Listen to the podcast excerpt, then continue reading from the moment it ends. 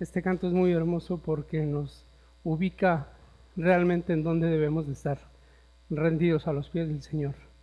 Él es el que es digno de toda la gloria, de toda la honra y de todo el honor. Te invito a que me acompañes a orar en esta mañana. Padre, te damos muchas gracias, Dios, por tu amor y tu bondad. Gracias, Jesús, por habernos salvado. Gracias por entregar tu vida en la cruz. Gracias, Señor, por no haberte escatimado, Señor, por haber entregado todo de ti. Permítenos en esta mañana escuchar tu voz a través de tu palabra, aprender de ella, Señor, porque tú nos animas, nos exhortas, nos cuidas, nos guías a través de lo que has dejado escrito. Permite que la palabra que hoy sea predicada caiga en buena tierra, Señor, y de fruto en abundancia, y podamos ponerla por obra y vivir conforme a tu voluntad para gloria y honra de tu nombre. Te damos gracias, Dios, por todo esto. En el nombre de Jesús te lo pedimos. Amén. Hermanos, pues hemos estado estudiando en los últimos meses la carta del apóstol Pablo a los Efesios y en las semanas pasadas hubo una introducción de varias semanas respecto a lo que tratan los capítulos 4, 5 y 6 de Efesios. Y bueno, ¿Cómo aplicamos todo esto en nuestras vidas? Estamos viviendo tiempos difíciles. Estábamos viviendo tiempos en donde la gente a lo bueno llama malo y a lo malo llama bueno. Y cosas que no nos hubiéramos imaginado hace 20 o 30 años, bueno, hasta menos, hace 5 o 10 años, hoy las estamos viendo. Y a veces la iglesia se queda como si nada, como si hubieran escuchado cualquier cosa debiera hacernos brincar y, horrorizarnos al ver cosas que no imaginábamos. Hace poco escuchaba en televisión acerca de un matrimonio ya no solo entre personas del mismo sexo, que parece que ya se volvió común, sino era un matrimonio entre tres hombres, algo que llaman poliamor, y se estaban casando tres hombres. Y todavía no es una, un acto legal, pero ya existe como forma de unión eso. Y tristemente, la iglesia se va a veces acostumbrando a esas cosas y dices, no, pues qué locos. No. La iglesia está levantada como baluarte de la verdad, dice la escritura. La iglesia tiene que ser la primera en señalar y decir, eso no está bien. Eso es en contra de las ordenanzas de Dios. ¿Por qué les digo todo esto, mis hermanos? Comienza el capítulo 4 de los Efesios diciendo Pablo, yo Pablo, preso en el Señor, les ruego que anden como es digno del llamamiento con el que fueron llamados. Andar como es digno. Ese es el punto. La iglesia está llamada a andar en dignidad, en esa dignidad de saberte hijo de Dios. Debemos andar verdaderamente reflejando la obra de Cristo en nuestras vidas, el hecho de que Él nos haya salvado y nos haya transformado y estemos en ese proceso de perfección, es para que seamos luz en medio de las tinieblas. La exhortación del apóstol Pablo, andar como es digno, no es una sugerencia, es lo mínimo que debe hacer todo creyente que ha sido salvado, andar dignamente, glorificando el nombre de Dios. Y tristemente, a veces nos involucramos con las cosas que hace el mundo. La semana pasada Fede nos hablaba acerca de, mencionaba lo del Halloween. Decimos, pues, ¿qué tiene? Todo el mundo lo hace, todo el mundo participa, ¿por qué yo no? Y nos enrolamos en las cosas del mundo sin saber que estamos ofendiendo a Dios. Cuando la palabra dice que andemos dignamente, ese digno no se refiere a algo que tú te merezcas, es una correspondencia. Tú me salvaste, lo menos que puedo hacer es andar dignamente para glorificar tu nombre. Eso es andar dignamente, vivir vidas santas y ordenadas, vivir vidas que sean ejemplares, no para que te reconozcan a ti, no para que te aplaudan a ti, vivir dignamente para honrarlo a Él, para que Él reciba toda la gloria. para, esa, para que esas coronas que la gente te quiera poner a ti, tú te la quites y la pongas a los pies de Cristo. Para que cuando la gente te diga, oye, qué bueno eres, bueno es Él. Yo me quito la corona y todo lo que el hombre me quiera poner para gloriarme, porque la gloria es solo de Cristo. La gloria le pertenece a Él. Lo mejor que puedan decir de ti es para glorificar a Dios.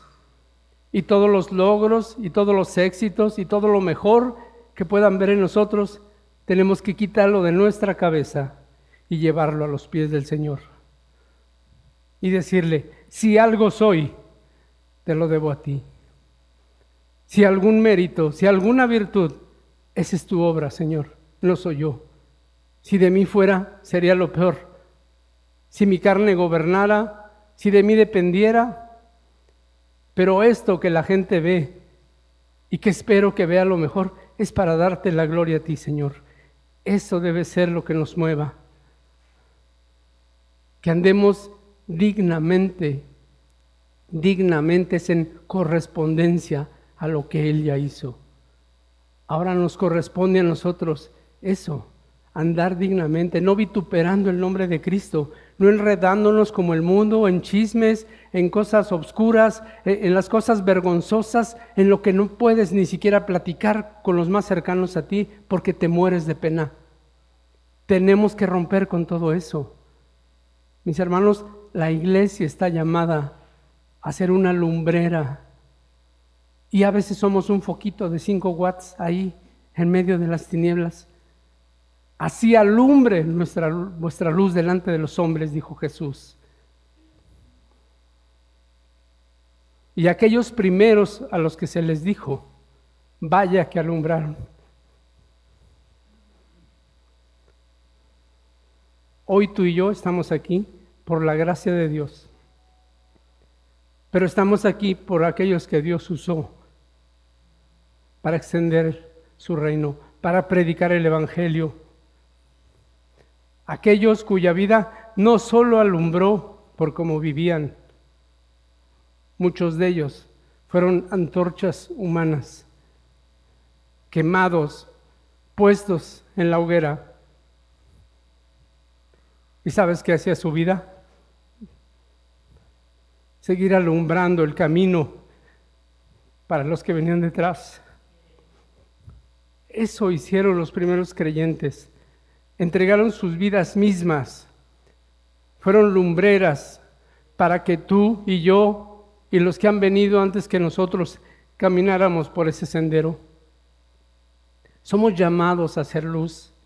Acompáñame a la, carta, a la carta a los Efesios, al capítulo 4, y vamos a empezar a estudiarlo. El capítulo 4 de los Efesios, como les decía la vez pasada, los primeros tres capítulos de Efesios nos hablan acerca de tu identidad en Cristo, quién eres en Cristo y de todos los privilegios de que, gozamos, por estar en Cristo. Bienaventurados, benditos, adoptados por el Padre, sellados con su Espíritu Santo, apartados para Él, santos. Pero a partir del capítulo 4, 5 y 6 nos dicen nuestras obligaciones. Ahora tienes que vivir así somos llamados a vivir de esta manera. Y nos empieza a enumerar una serie de cosas. Y dice el apóstol Pablo ahí en Efesios 4 del 1 al 2, yo pues, preso en el Señor, os ruego que andéis como es digno de la, vocación con que fuisteis llamados, con toda humildad y mansedumbre, soportándoos con paciencia los unos a los otros en amor. Solo esos dos versículos vamos a estudiar hoy. Y, vaya que habría mucho más que decir, pero solo hay 45 minutos para ello. Pero habría mucho que aprender de esto. Lo primero que vemos, y si me acompañas a, leer Efesios 3.1, si estás ahí prácticamente está en la misma hoja de tu Biblia, ahí Pablo comienza diciendo, por esta causa yo, Pablo, prisionero de Cristo Jesús, por vosotros los gentiles Fíjate, ahí se menciona como prisionero de Cristo Jesús. y nos lo han enseñado muchas veces, Fede lo ha dicho muchas veces, cuando, se cuando habla de Cristo, que es la palabra griega Cristo, en hebreo es Mesías, en español es el ungido. Ajá. Cuando dice Pablo, prisionero de Jesucristo por vosotros los gentiles, ahí él estaba siendo prisionero por estar anunciando el Evangelio de Jesucristo. Era prisionero por dar las buenas nuevas de salvación. Era prisionero por decirle a los judíos, Él es el Mesías. Y por esa razón estaba siendo prisionero. Era prisionero de, de Jesucristo por causa de vosotros los gentiles, dice. Pero aquí en el capítulo 4 dice, empezando, dice, yo pues preso en el Señor. ¿Cuál es la diferencia? Ahora es un preso, él es voluntariamente preso por su fidelidad al Señor. Soy prisionero de Él. No soy prisionero por causa de, ahora soy prisionero del Señor. Por su fidelidad a Jesús.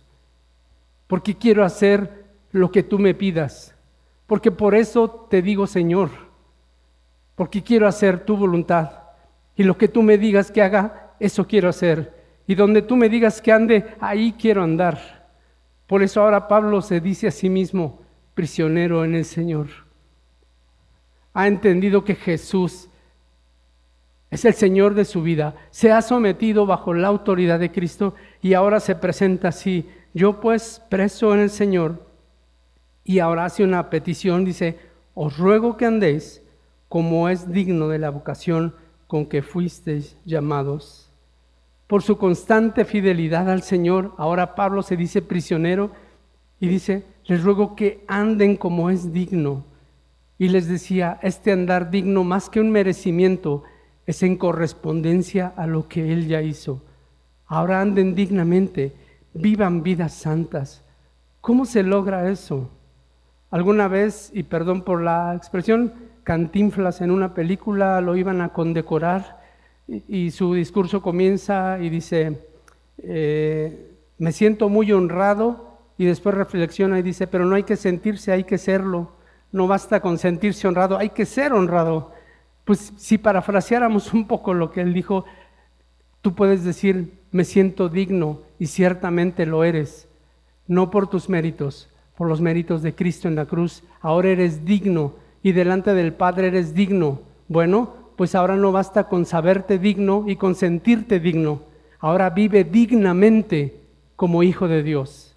A eso somos llamados, a vivir dignamente como hijos de Dios.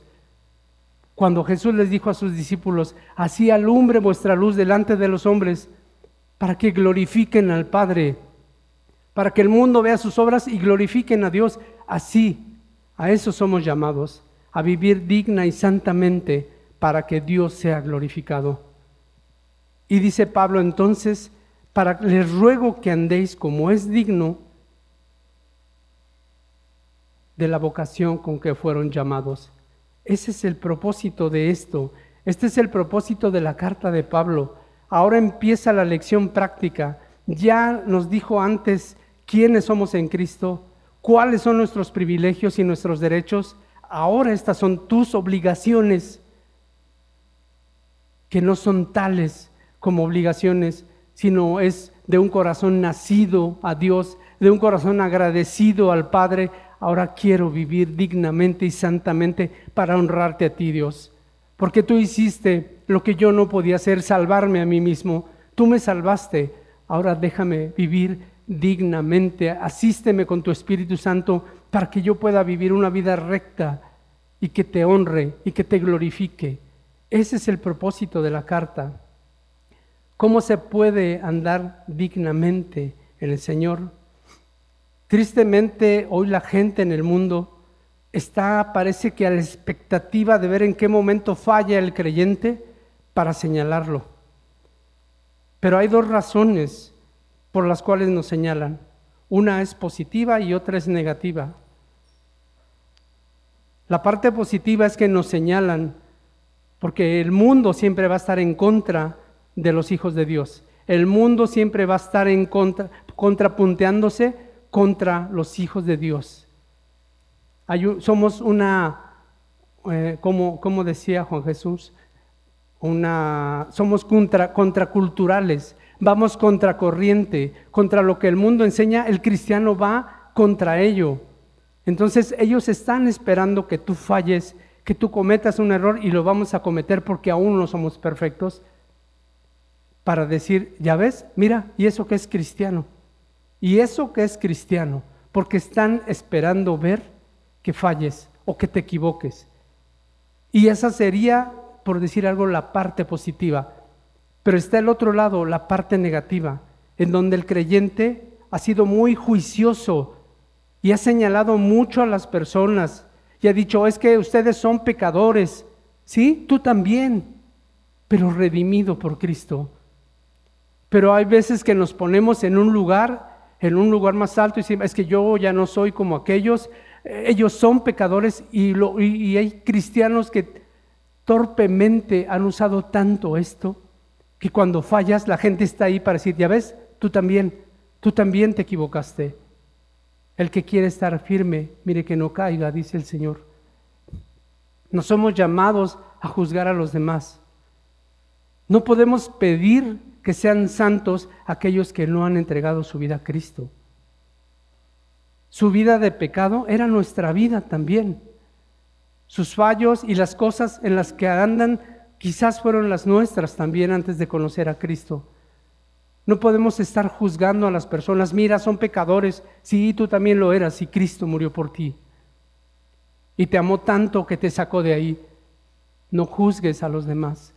Entonces la gente está esperando que el creyente falle porque a veces el creyente se ha puesto en un lugar muy alto y se cree juez de los demás. Mi hermano, delante de Dios todos somos pecadores pero delante de Dios hay algunos pecadores que han sido redimidos, que han sido lavados con la sangre de Cristo, que han sido perdonados. ¿Y cómo es entonces que es andar dignamente? El Señor nos marca varios, varios parámetros aquí. Por eso Dios nos llama a escudriñar en la Escritura, porque Dios no nos lo dejó todo así, mira, inciso A, inciso B, inciso C. Nos dijo, busquen, escudriñen, porque a Dios le plació dejar unas cosas aquí, otras cosas acá y otras más allá, para que estudiemos su palabra, para que estemos en ella. ¿Cómo es andar dignamente? Acompáñame primero a Efesios, allí adelantito, Efesios 5, versículos 2 al 4. ¿Cómo es andar dignamente? Y dice Pablo, y andad en amor, como también Cristo nos amó y se entregó a sí mismo por nosotros, ofrenda y sacrificio a Dios en olor fragante. Andar dignamente es andar en amor, es amar a los otros. Es decir, Cristo me amó tanto que se entregó por mí. ¿Qué me toca hacer? Amar a los otros, amar a los pecadores como lo era yo e ir hacia ellos y hablarles del Señor. Y dice en los versículos 3 y 4, pero fornicación y toda inmundicia o avaricia ni aun se nombre entre vosotros como conviene a santos, ni palabras deshonestas, ni necedades, ni truanerías que no convienen, sino antes bien acción de gracias. Andar en el Señor es andar en amor y santificado, quitando todo esto de tu vida, fornicación, inmundicia, avaricia, palabras deshonestas, necedades, truanerías y colocar en su lugar acciones de gracias. Eso es andar dignamente, según el llamamiento, con la vocación con la que fuiste llamado. ¿Qué más es andar dignamente? Acompáñame ahora a Colosenses 1,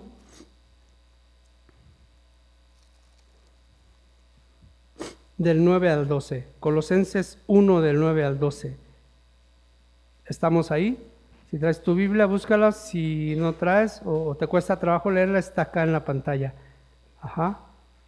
Colosenses 1 del 9 al 12. Para que andéis como es digno del Señor. Y aquí da Pablo otras, otras claves más de cómo es andar dignamente. Para que andéis como es digno del Señor. Agradándole en todo llevando fruto en toda buena obra y creciendo en el conocimiento de Dios. Son tres claves más que nos da el apóstol Pablo de lo que es andar dignamente, agradando a Dios en todo, llevando fruto en toda buena obra y creciendo en el conocimiento de Dios.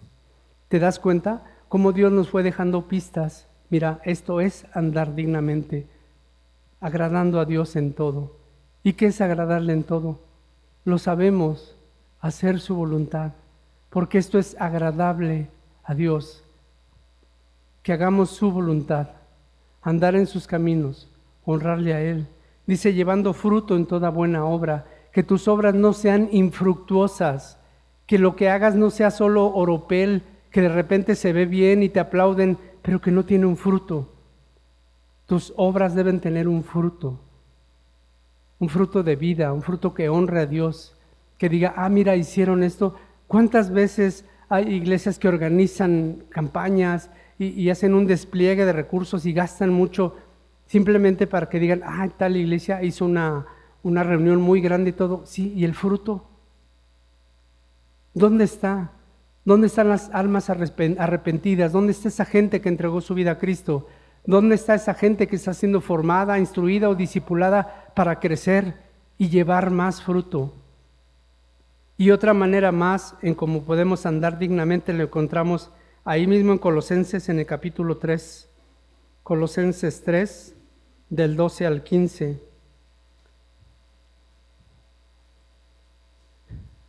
Tú no vas a, salir a andar si no estás bien vestido. Tienes que vestirte y salir y andar. Y dice aquí el apóstol Pablo, vestíos pues como escogidos de Dios.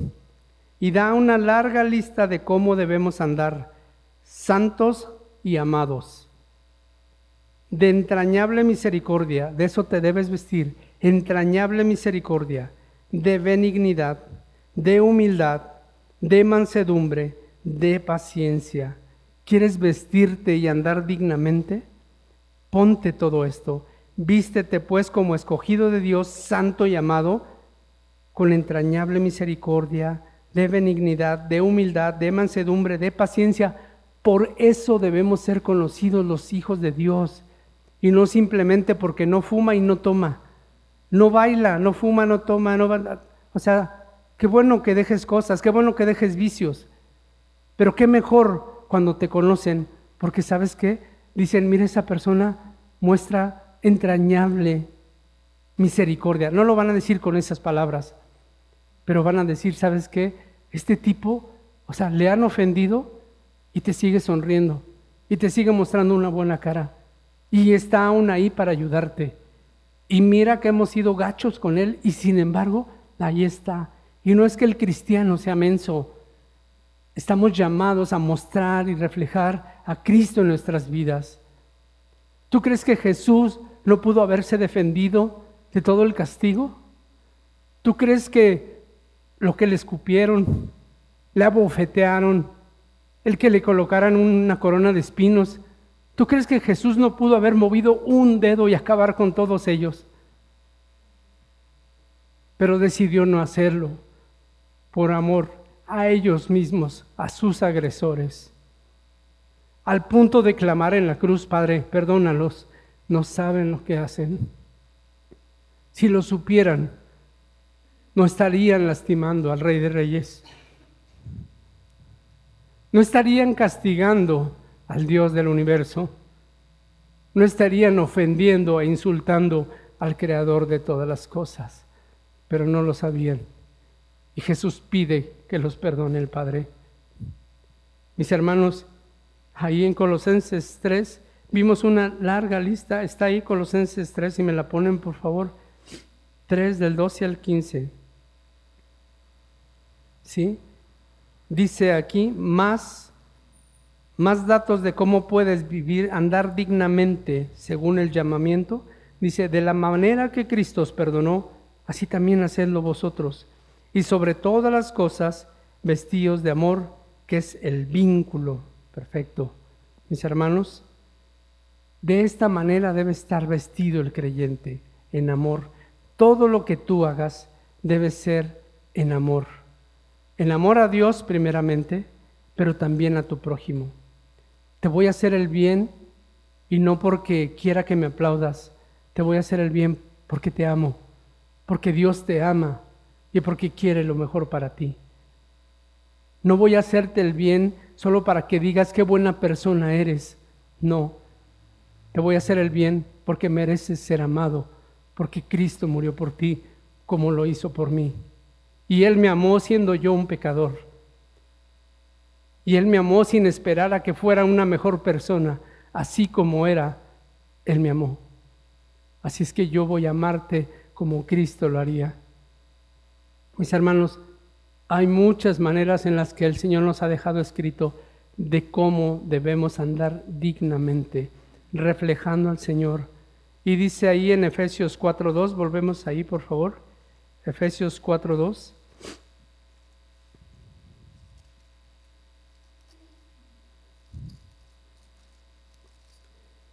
Dice Pablo, yo pues preso en el Señor, os ruego que andéis como es digno de la vocación con que fueron llamados. Y cuando fuimos llamados, mis hermanos, esta palabra llamados en el griego tiene una triple implicación. Somos llamados, ¿cómo, cómo lo explico? Es como si fuéramos camino hacia el infierno, que de hecho así íbamos, camino hacia el infierno, porque estábamos separados de Dios, muertos en delitos y pecados. No había nada que impidiera nuestro camino hacia allá y fuimos llamados. Y la primera parte de ese llamado es como si Dios te dijera, ¡hey! Y de repente detienes tu camino. Y en la segunda parte te dice, sal de ahí. Eso es iglesia. Apártate de ahí, sal. Y la tercera parte del llamado te dice, ahora ven y quédate conmigo. Eso es la vocación con que fuiste llamado. Dios te llamó por tu nombre en algún momento de tu vida y dijo, Elías, Elías. Y Elías así, ven, sal de ahí, sal de la vida que estás llevando y conóceme. El llamado de Dios es en una triple acción. Te habla, te separa y te une a Él. Ese es el llamado de Dios para ti y para mí. Porque Dios no solamente nos habló, nos dijo, oye, vas camino al infierno. No podíamos hacer, es como si dijera, sí, Señor, pero no puedo evitarlo, voy de bajadita.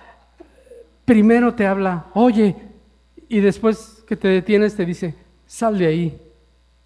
Pero no te deja solamente ahí en el limbo fuera, no. Te dice, ahora ven a mí y quédate, permanece conmigo. Porque separado de mí nada puedes hacer. Ese es el llamado de Dios. Y regresando a Efesios 4, ahora en el versículo 2, dice Pablo, con toda humildad y mansedumbre, soportándoos con paciencia los unos a los otros en amor.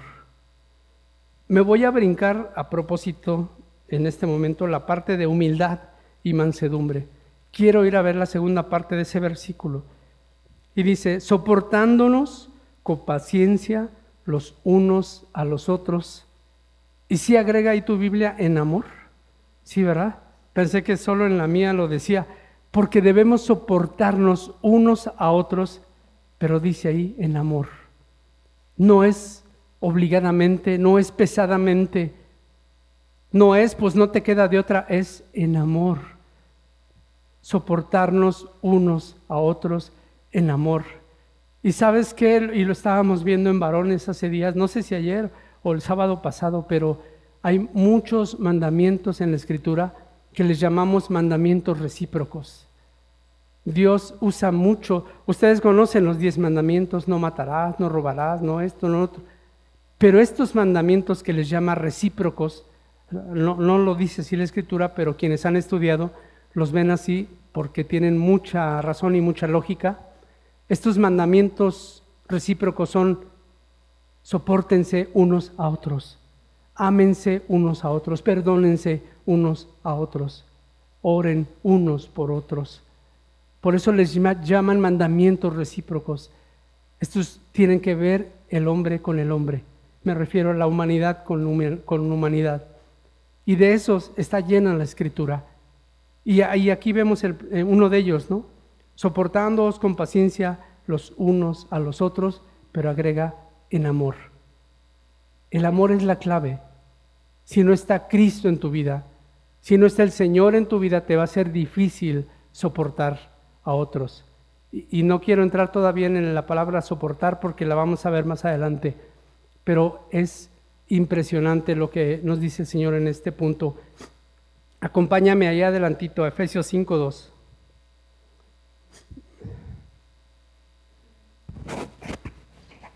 Ahora sí vengo preparado por si lloro.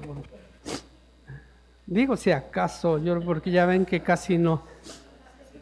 Sí, si se diera el caso inusual, pero bueno. Efesios 5.2. ¿Qué dice? Y andad en amor como también Cristo nos, amó y se entregó a sí mismo por nosotros, ofrenda y sacrificio a Dios en olor fragante. ¿Sí es este? Efesios 5, 2. Ah, sí, seguimos leyendo el, hacia adelante 3 y 4, por favor. Ya. Dice, pero fornicación y toda inmundicia o avaricia ni aun se nombre entre vosotros como conviene a los santos, ni palabra. Hasta el 5, se me hace que este no era el versículo y yo lo puse mal, pero bueno, es... A ver si me ayudan a buscarlo dice la escritura, someteos unos a... Sí, es Efesios 5. 5.21, sí, es Efesios 5.21. Ajá, es que lo puse aquí como 5.2 y era 5.21. Gracias, Fede.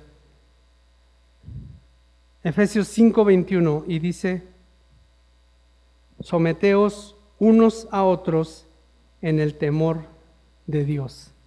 Llama a la escritura a someternos unos a otros. Ayer lo veíamos en varones. No solo es someternos a nuestras autoridades espirituales o a nuestras autoridades de gobierno o al jefe en el trabajo. La escritura va más allá. Someteos unos a otros, pero agrega algo otra vez en el temor del Señor. Si no hay temor de Dios en tu corazón, vas a someter a la fuerza al otro, vas a obligarlo a hacer las cosas. Pero fíjate, la palabra dice someteos no dice somete a otros, no, sométanse unos a otros. ¿Qué es esto? Este sometimiento es un acto voluntario. Yo me someto a ti, me pongo debajo tuyo, te veo como mayor a mí. Ese es el someterse. No es que el otro tenga que venir y a ver, te me sometes. No, es un acto voluntario del corazón del creyente. Yo me pongo debajo tuyo, y te considero como mayor a mí. Y te doy el respeto y la honra que debes, porque te veo como mayor a mí. Y no es servilismo, no es ofensivo, mis hermanos. Jesús mismo hizo eso. Jesús mismo dijo, porque el Hijo del Hombre no ha venido a ser servido, sino a servir. ¿Acaso no merecía él que le pusieran todo a sus pies? Y sin embargo él dice, el Hijo del Hombre no ha venido a ser servido, sino a servir. Y empieza a lavar los pies de los discípulos. El Dios Altísimo, el Todopoderoso, el Señor del universo, humillándose, haciéndose hombre, tomando un cuerpo humano y más que eso, lavando los pies de sus discípulos, limpiándolos y más que eso, muriendo de manera humillante en una cruz. Él es el ejemplo siempre. Cuando la palabra dice sométanse unos a otros, es decir, es un acto voluntario en el que tú decides colocarte por debajo de los demás y decir, eres superior a mí, te debo honor, te debo honra y te voy a tratar dignamente. Pero eso dice que lo debemos hacer unos con otros. Y no es que nos estemos peleando, no, yo soy menor que tú, no, yo, no, yo, y así. No, es un acto en el cual tú decides someterte a otros porque los consideras mayores. Y más adelante en Colosenses capítulo 3, Colosenses 3:13, hay otro mandamiento recíproco. Si me hacen favor de ponerlo aquí en pantalla, por favor. Colosenses 3:13. dice, bueno, desde el 12, eh, bueno, al 13, sí, soportándoos unos a otros, y luego dice, perdonándoos unos a otros, si alguno tuviera queja contra el otro. Aquí son dos. Uno es soportándonos unos a otros. Pero mis hermanos, a veces la traducción no nos, no nos hace entender lo que realmente significa esa palabra. Nosotros en español, y más en el español mexicano, decimos, ya no lo soporto. No, no, no soporto a este tipo. Cuando habla la palabra de Dios de soportarnos, es ser un soporte para esa persona. Yo estoy sometido, pero no me someto simplemente por respeto y por dignidad, por tu dignidad sino ahora soy un soporte para ti. En eso se muestra el crecimiento espiritual, cuando eres capaz de soportar a tu hermano. Y sí tiene que ver con los fallos de los demás, tiene que ver con el, carácter débil o las debilidades que muestran nosotros. Pero el que es fuerte, y no me señalo a mí, el que es fuerte es soporte de los débiles.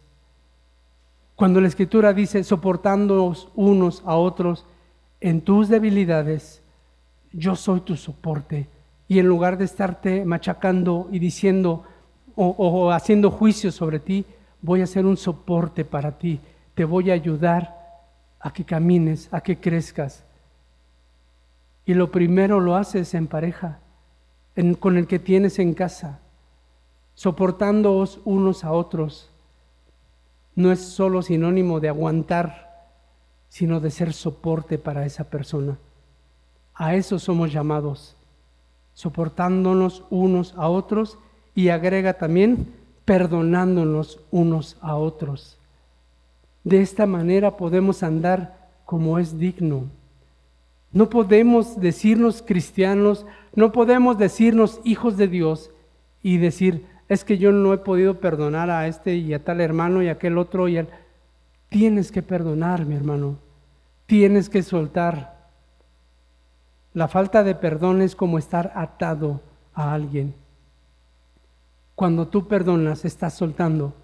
Cuando tú perdonas, estás rompiendo la cuerda que sostenía para que la otra persona creciera y lo sueltas y crece, mi hermano, crece. No hay nada en mi corazón contra ti soportándonos unos a otros, perdonándonos unos a otros. Esos son los mandamientos recíprocos. Y hay uno más que quiero, hay muchos más, pero quiero mencionar uno más. El último está en el Evangelio de Juan, en el capítulo 13 del Evangelio de Juan.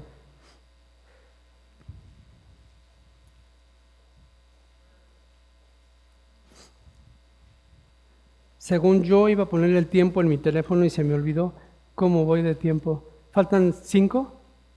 Ah, ok. Sí, ya nada más. Esto lo acabo en 20. Ok. nada más quería saber. Sí. El nuevo dice, capítulo 13 del Evangelio de Juan, palabras del Señor Jesús, un mandamiento nuevo os doy, que os améis unos a otros como yo os he amado. No solo es someterte, no solo es soportarte, no solo es perdonarte, también es amarte. Y ese es, dice Jesús, un mandamiento nuevo os doy. ¿Quién sino solo Dios puede dar mandamientos y ordenanzas? Pues Jesús dice, un mandamiento nuevo les doy, que se amen unos a otros. Y agrega, y en esto conocerán todos que son mis discípulos, si tienen amor unos con los otros. hermano, por eso a veces la gente allá afuera no puede creer porque ve a los creyentes peleándose entre ellos, diciéndose, hablando mal del hermano de la iglesia. Hermano, si en el mundo dicen la ropa sucia se lava en casa, esta es tu casa. ¿Tienes algo contra tu hermano? Ve a él y díselo. Oye, es que tú así, así, me hiciste cara y esto lo otro. Ve y díselo. Y si no te escucha, ve y con dos o tres testigos, oye, acompaña a mi hermano a hablar con fulano, quiero arreglar las cuentas. Somos llamados a amarnos para que el mundo pueda creer. Y finalmente les dije que me iba a brincar a propósito la segunda, la primera parte del versículo de Efesios 4:2, que habla de humildad y mansedumbre. ¿Qué otro ejemplo de humildad y mansedumbre más grande sino el Señor Jesús. Y acompáñeme al Evangelio de Mateo y ya con esto vamos a finalizar. Mateo 11, Mateo capítulo 11. Y vamos a hablar de humildad y mansedumbre. Y básicamente en el estudio del jueves, y sobre eso nos basamos para la predicación, prácticamente tocamos nada más lo que fue humildad, mansedumbre todavía no. Entonces no voy a entrar tanto en esto, pero dice, esto es para que veamos que el ejemplo supremo de humildad y mansedumbre es Jesús. Y dice el Señor, venid a mí todos los que estáis trabajados y cargados, y yo os haré descansar. Este versículo lo conocen muchos cristianos. ¿Y saben qué? Nos encanta sacarlos y decir, ay, esto es para mí, esto es para mí, sí es para ti, pero hay que aprender a leer completo. Aquí dice, venid a mí todos los que estáis trabajados y cargados, y yo os haré descansar, dice el Señor. Y nos gusta, aclaro que no, ¿a quién no le gusta dejar sus cargas pesadas y que el Señor nos dé descanso? A todos nos gusta. Y luego, ¿por qué no pasa? ¿Por qué oramos y vamos a Él y dejamos nuestras cargas? Señor, tengo esta necesidad, tengo esta carga, eh, tengo este familiar enfermo, tengo esto. ¿Y por qué no descansamos? Porque solo leemos esos versículos. ¿Me pones el 29, por favor? ¿Qué dice enseguida? Llevad mi yugo sobre vosotros y aprended de mí, que soy manso y humilde de corazón. Y aquí viene la promesa, y hallaréis descanso para vuestras almas. El problema es que a veces solo vamos a dejar nuestras cargas, pero no tomamos el siguiente versículo y no aprendemos de él a ser mansos y humildes de corazón. Y entonces no hallamos ese descanso para nuestras almas. Esta es la segunda parte y no puedes tomar solo la primera sin leer esto. Dice el Señor, llevad mi yugo sobre vosotros ¿Qué era el yugo? El yugo es un, artefacto de madera que ponían sobre dos bueyes para que anduvieran arando la tierra juntos. Dice el Señor, toma mi yugo sobre ti. Y uno dice, ay, pero pues no deja de ser yugo. Sí, pero en esta vida siempre vas a traer un yugo. O traes el yugo de Cristo, o traes el de, ya sabes tú quién, el innombrable, ¿sí? Yo prefiero traer el yugo de Cristo, porque dice Él, llevad mi yugo sobre vosotros. Pero es muy significativo. No dice, llevad el yugo que yo hice, no, llevad mi yugo, dice Jesús. Él también lo lleva. Y lo enseñaba Salvador hace un rato. Por el sufrimiento que él vivió, aprendió obediencia, dice Hebreos, como si tuviera algo que aprender Jesús. Lo aprendió para ser el primero de todos, entre todos, el primogénito, por la obediencia a través del sufrimiento. Aprendió obediencia a través del sufrimiento. Por eso Jesús dice, llevad mi yugo. Yo lo he llevado, dice Jesús. No lo vas a llevar tú solo. ¿Tú recuerdas cuando Jesús iba camino hacia la cruz? En el último tramo tomaron a un hombre que estaba sobre el camino a Simón de Sirene y le dijeron, ven, lleva esta cruz, este hombre ya no puede, carga esta cruz. Simbólicamente es como si le hubiera sido puesto el yugo de Cristo. Y simbólicamente es como si Jesús le dijera, Simón, hazlo, hazlo Simón. Yo ya recibí todo lo demás. Jesús ya había sido abofeteado, escupido, maltratado, había sido azotado con látigo hasta desgarrarle todo su, piel. Había caminado ya muchos kilómetros o muchos metros cargando esa cruz. Y llevar el yugo es decir, Simón, ponte esto sobre ti. Es lo que falta, porque aún voy a hacer más por ti. Porque estás cargando esta cruz. Pero Jesús, como si le dijera, pero a mí me van a poner en ella. Jesús iba a pagar por la vida de Simón, pero también por la tuya y por la mía. Él iba a hacer aquello que para nosotros no era posible. Y saben que quienes conocen de la escritura dicen que este Simón es muy probablemente el padre de dos de aquellos que trabajaron junto a Pablo. Los menciona en unas cartas como Alejandro y Rufo. Y es probable que este Simón haya sido padre de ellos. ¿Y sabes qué? Llevar el yugo del Señor te lleva a ser ejemplo a los de tu casa. Y años después, Alejandro y Rufo estaban junto con Pablo predicando a Cristo, sirviéndole a Él. Aún la palabra de Dios estaba en sus corazones. ¿No quieres tú llevar el yugo del Señor y saber que quizás en 10 o 15 años más tus hijos estén ahí sirviendo a Dios?